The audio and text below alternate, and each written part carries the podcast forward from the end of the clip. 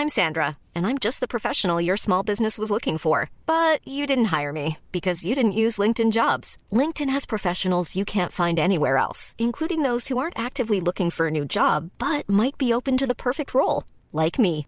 In a given month, over 70% of LinkedIn users don't visit other leading job sites. So if you're not looking on LinkedIn, you'll miss out on great candidates like Sandra. Start hiring professionals like a professional. Post your free job on linkedin.com/people today.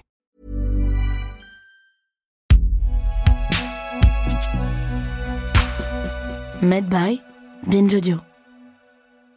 Salut, c'est Thomas Rozek.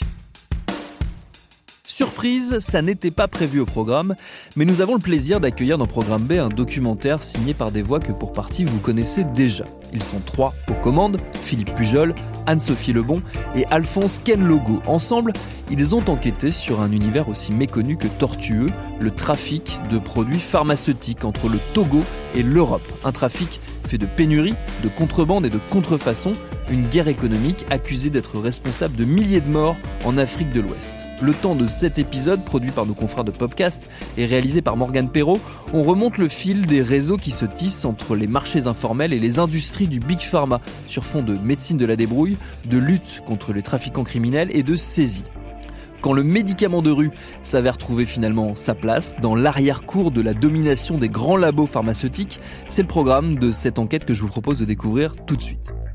Bienvenue dans Programme B.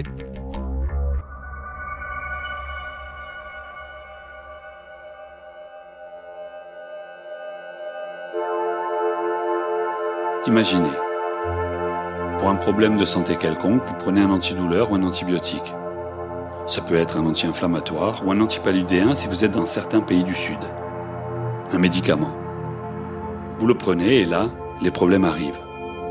Soit parce qu'il ne fait aucun effet, soit parce qu'il se révèle nocif. C'était un faux médicament. Parfois un poison à la place du remède. Les pays en voie de développement sont les plus concernés par ce phénomène. Quel laboratoire fabrique ces médicaments qui se retrouvent vendus dans des marchés de rue, comme au Togo ou au Bénin? Pourquoi des faux existent-ils? Qui les produit? Qui les consomme? Comment lutter contre? Nous sommes trois journalistes, Anne-Sophie, Alphonse et Philippe, et avons choisi de répondre à ces questions en observant ce qui se passe en Afrique de l'Ouest. Et nous allons le voir, le faux est une affaire de gros sous. Le médicament de rue n'est que l'effet secondaire de lucratifs marchés pharmaceutiques.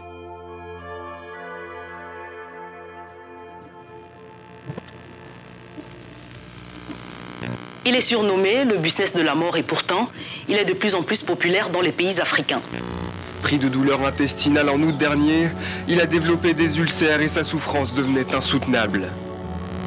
Selon l'OMS, les médicaments de la rue représentent environ 10% des médicaments en circulation dans le monde. 30 à 60% des médicaments en Afrique sont contrefaits. La faute à des médicaments achetés dans la rue qui lui ont valu de passer trois semaines à l'hôpital. Est 25 fois rentable que le commerce de l'héroïne. Le trafic de médicaments de qualité inférieure est falsifié. Ces conseils donnés par la vendeuse auraient pu lui coûter la vie, et il est loin d'être le seul au Togo à aller acheter ses médicaments dans la rue.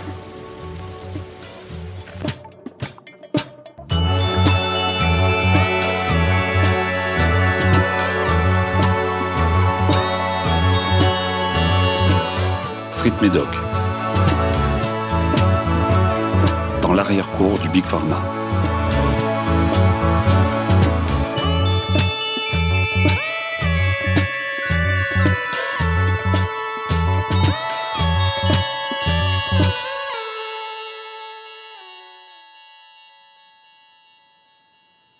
Il est annoncé comme un fléau mondial. Le trafic de médicaments illicites est vu comme une pandémie généralisée avec ses milliers de victimes. La mort se cache dans ce qui devrait être le remède.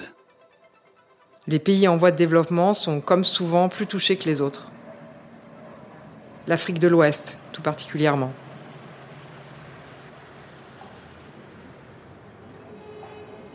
Alexandre Badjagoma, directeur exécutif de l'association FOI Togo.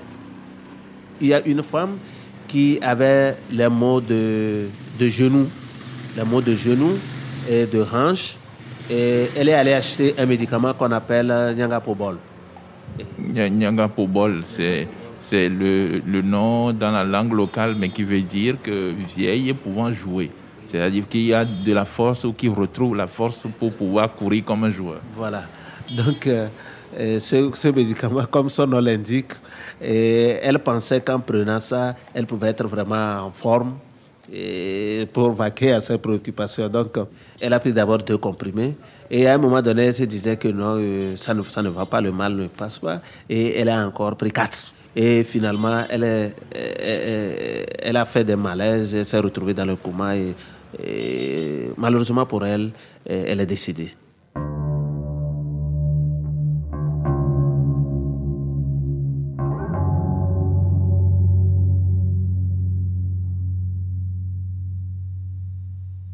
Alphonse Kenlogo est journaliste à Lomé, au Togo. Pour nous, il est allé à la rencontre de différents spécialistes. Bonjour. Bonjour Alphonse. Est-ce que les gens vont sur le marché euh, chercher des médicaments de rue? Est-ce que c'est quelque chose qui, que tu constates, toi? Affirmatif. Au Togo, il y en a ceux qui vont euh, à la pharmacie, il y a ceux qui euh, n'osent même pas aller à la pharmacie et préfèrent aller sur le marché d'à côté pour se chercher le médicament. Bon, mais c'est sur ça, nous, hein, qu'on va, qu'on va travailler un petit peu. C'est les, les, médicaments de rue, bon, vu, vu par exemple du Togo. C'est une culture chez vous, ça, non euh, L'usage des marchés pour, pour euh, les médicaments, est-ce que c'est quelque chose qui est ancré depuis longtemps? Bien sûr, euh, avant avant ma naissance, je dois dire, moi je suis euh, moi-même, je ne sais pas depuis combien d'années, je m'approvisionne exclusivement à la pharmacie, mais je me rappelle bien, mes parents ont toujours acheté les médicaments euh, quand nous sommes malades, juste à côté, chez la bonne dame du marché ou qui a son étalage euh, juste au bord du marché. Donc c'est une culture ancienne euh, dans plusieurs zones de, de, de notre pays, à l'intérieur, dans les zones rurales, il n'y a pas forcément de pharmacie, donc la population va s'approvisionner forcément au coin d'à côté et là où le médicament est disponible. Bonjour. Oui, bonjour. Docteur Innocent Peto, président de l'Ordre des pharmaciens du Togo. Euh, nous avons vu dans nos centres de dialyse des gens qui sont aujourd'hui dialysés à vie parce que ils ont pris des médicaments sans contrôle médical. Ils se sont achetés des médicaments qui étaient en fait un cocktail qui n'est pas digeste et qui a détruit des organes vitaux en eux. En 2019, le marché mondial du médicament a atteint 1106 milliards de dollars de chiffre d'affaires, en croissance de plus de 5% par rapport à 2018. Et comme tout marché officiel, comme celui du textile ou celui du logiciel, le marché du médicament a son pendant illicite. Contrebande, contrefaçon, falsification, des faux semblables à des vrais et des faux complètement faux, au mieux sans effet, au pire toxique. Le phénomène est mondial, mais c'est par l'Afrique de l'Ouest que nous avons choisi d'observer la surface visible de ce marché parallèle, le médicament de rue.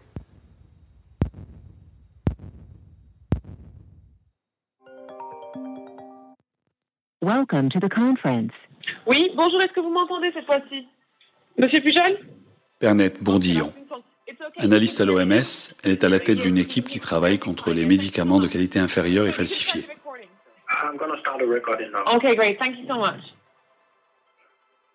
Ça va être une mère de famille ou un père de famille qui va essayer d'aller acheter des antibiotiques. Ils vont aller à l'hôpital. L'hôpital va leur dire, bah, nous, on n'a pas le médicament euh, chez nous parce qu'on est en rupture de stock, parce qu'on n'a rien. Sortez, allez l'acheter à la pharmacie en face et puis vous revenez, on vous l'injectera. Ils font ça, ils reviennent et puis bah, la petite meurt.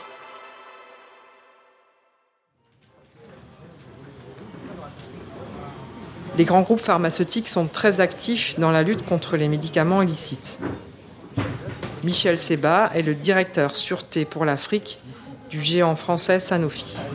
Ton téléphone est sur silencieux? Non. La crise du Covid-19 a boosté le marché des vaccins. L'illégal suit.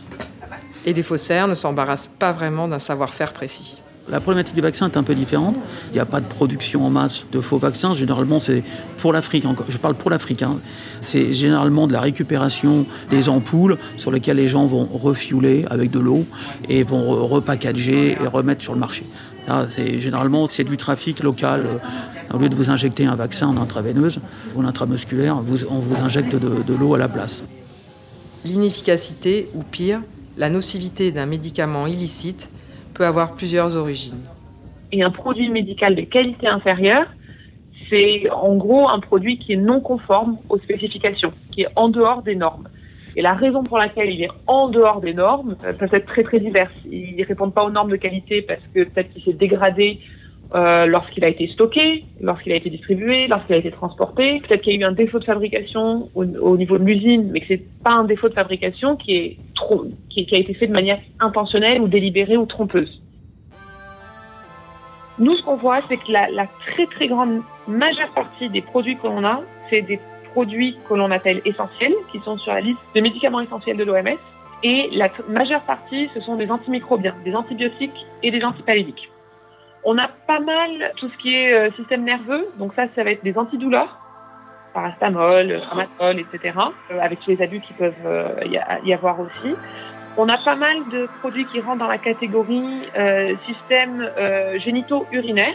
Donc oui, il y a des médicaments de confort, mais là, ce qui est très intéressant aussi, c'est qu'on a tous les produits pour la santé de la femme et la santé de la reproduction les médicaments les plus falsifiés correspondent aux besoins d'une population en particulier.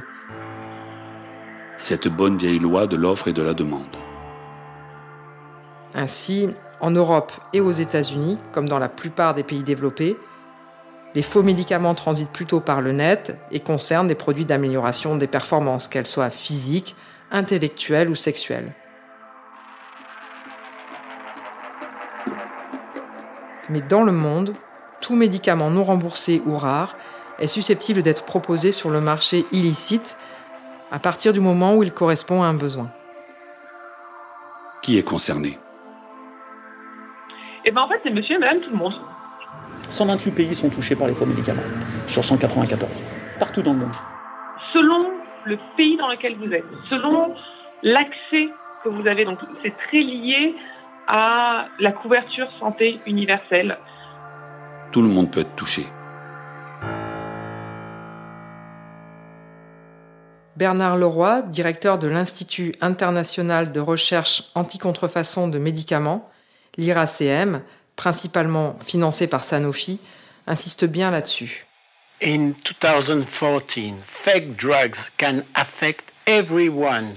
You, your family, your friends, your colleagues. Fake drugs put your health at risk and may have a significant health impact. Tout le monde peut être concerné, même les personnes que l'on pourrait croire protégées par un niveau de vie privilégié.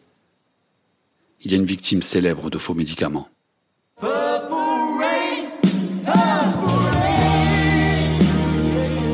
C'est désormais officiel, Prince est décédé d'une overdose d'antidouleurs opiacés, en l'occurrence le fentanyl, un médicament considéré 50 à 100 fois plus puissant que la morphine. L'analyse des pilules, pourtant identifiée et présentée comme un antidouleur, a révélé qu'elle contenait du fentanyl, un analgésique 80 fois plus puissant que la morphine, ce même fentanyl qui a causé la mort de Prince. Selon une source proche de l'enquête, le chanteur aurait pris ces pilules sans savoir ce qu'elles contenaient. La thèse d'un médicament contrefait est à présent privilégiée, d'autant plus que les overdoses accidentelles de fentanyl sont de plus en plus fréquentes aux États-Unis, où le trafic de fausses pilules fait des ravages.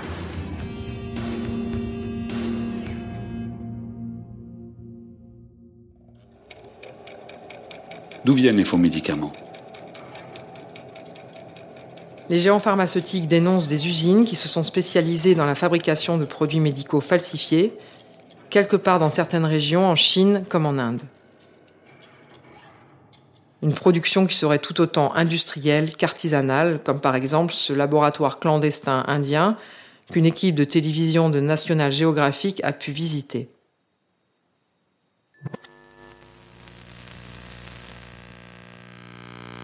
Ces hommes concoctent un faux sirop contre la toux, à même le sol. Tout n'est pas faux dans le produit. Faut pas croire tout ce que disent les gens. Disons que le produit n'est efficace qu'à 50% en général. Ce n'est pas très difficile de trouver ces produits, ou les sels basiques pour l'éphédrine ou la ciprofloxacine. Et en plus, ils ne sont pas très chers. On achète, on mélange, on remplit des flacons et on part les revendre à l'unité sur le marché. Ça peut se retrouver dans n'importe quelle ville du monde. On ne sait pas où ça part et ça ne nous regarde pas.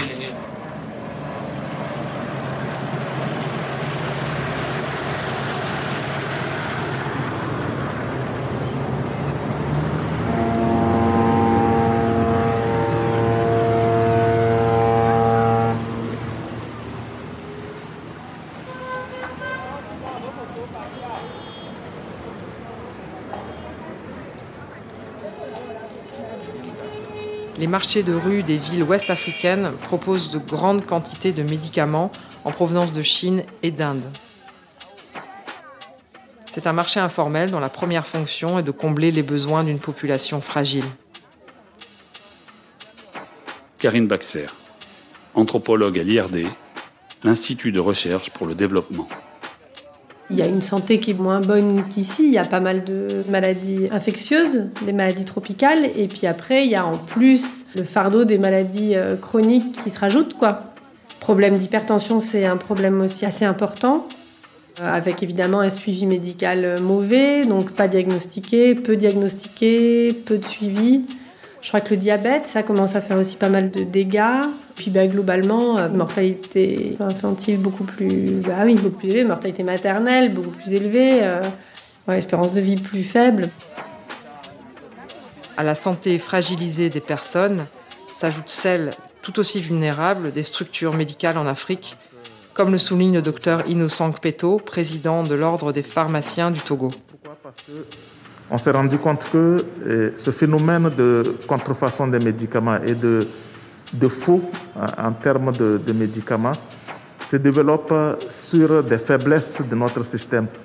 Ça se développe sur euh, la pauvreté des populations, sur leur ignorance, sur la faiblesse du système de santé, sur également aussi la faiblesse de la gouvernance du secteur de la santé. Santé fragile des habitants et vulnérabilité des systèmes de santé font de l'Afrique le terrain de jeu des trafiquants de faux médicaments, comme l'explique l'ex-ministre de la Santé du Sénégal, Aminata Touré. Évidemment, pour l'Afrique, avec euh, la situation démographique, c'est un continent euh, dont la population augmente. Forcément, c'est un terrain de jeu intéressant pour les trafiquants. En plus de la situation économique où l'accès aux médicaments reste quand même problématique, ça en fait un enjeu important pour les trafiquants de produits euh, médicaux falsifiés.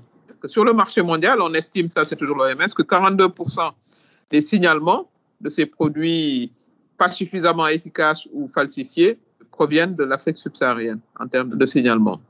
S'ensuit une avalanche de chiffres. En Afrique, par exemple, on considère que dans certaines régions et certains pays où peut-être le, le contrôle n'est pas assez strict, on peut aller jusqu'à 60% des médicaments qui seraient euh, euh, voilà, de faux médicaments ou des médicaments de qualité inférieure. C'est énorme. Il y a eu également euh, des estimations qui ont été faites qui montrent que le trafic de faux médicaments tue à peu près 122 000 enfants de moins de 5 ans. Les victimes seraient innombrables. Des chiffres vertigineux. Ces estimations alarmantes de médicaments qui tuent en masse tournent régulièrement dans les médias du monde entier. Les faux médicaments tuent près de 100 000 personnes chaque année en Afrique subsaharienne selon l'Organisation mondiale de la santé. 42% des faux médicaments saisis depuis 2013 l'ont d'ailleurs été sur le continent africain. Chaque année, des milliers de personnes meurent après avoir ingéré de faux médicaments. Pour uniquement la population des moins de 5 ans, uniquement en Afrique subsaharienne, et uniquement pour ceux qui prennent des antipaludiques et ceux qui prennent des antibiotiques pour les infections respiratoires, il y aurait 285 000 décès additionnels par an. 285 000 décès additionnels par an, et bien en fait, ça fait à peu près, je crois, 32, 33 décès par heure.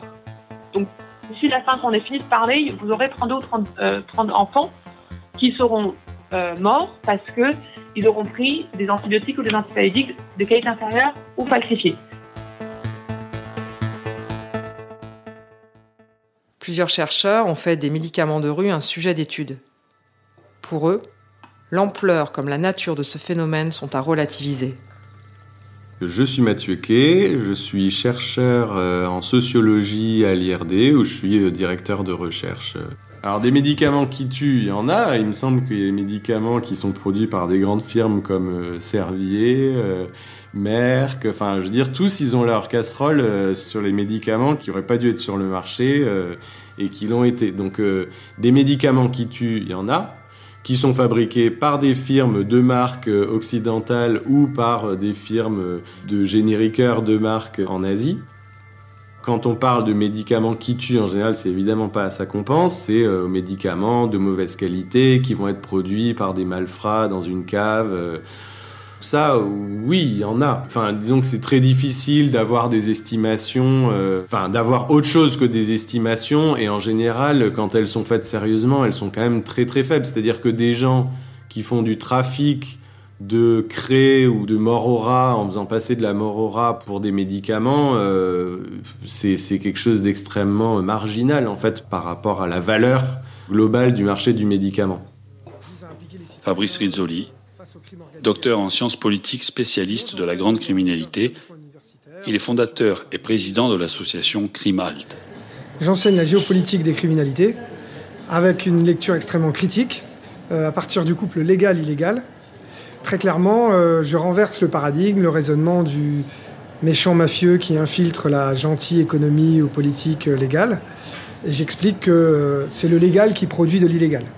Le légal qui produit de l'illégal le médicament illicite est incontestablement porteur de dangers sanitaires. Mais nous allons en même temps découvrir comment le faux médicament est aussi l'avatar d'une industrie de l'hyperconcurrence qui a fait de l'Afrique une arrière-cour de la domination du Big Pharma. Donc la question qu'on peut se poser de manière systémique, c'est euh, mais euh, est-ce que c'est pas la sphère légale, les multinationales du médicament, les pouvoirs publics, la mondialisation en général, qui n'a pas provoqué, incité et favorisé le commerce de contrefaçon, je ne légitime rien, je n'excuse rien, c'est de l'analyse géopolitique. De toute façon, les machines sont là. Maintenant, la compétence est là. Je parle surtout en Inde. L'usine, elle, euh, qu'est-ce qu'elle fait? Je vous le dis, elle fabrique la nuit le faux et le jour le vrai.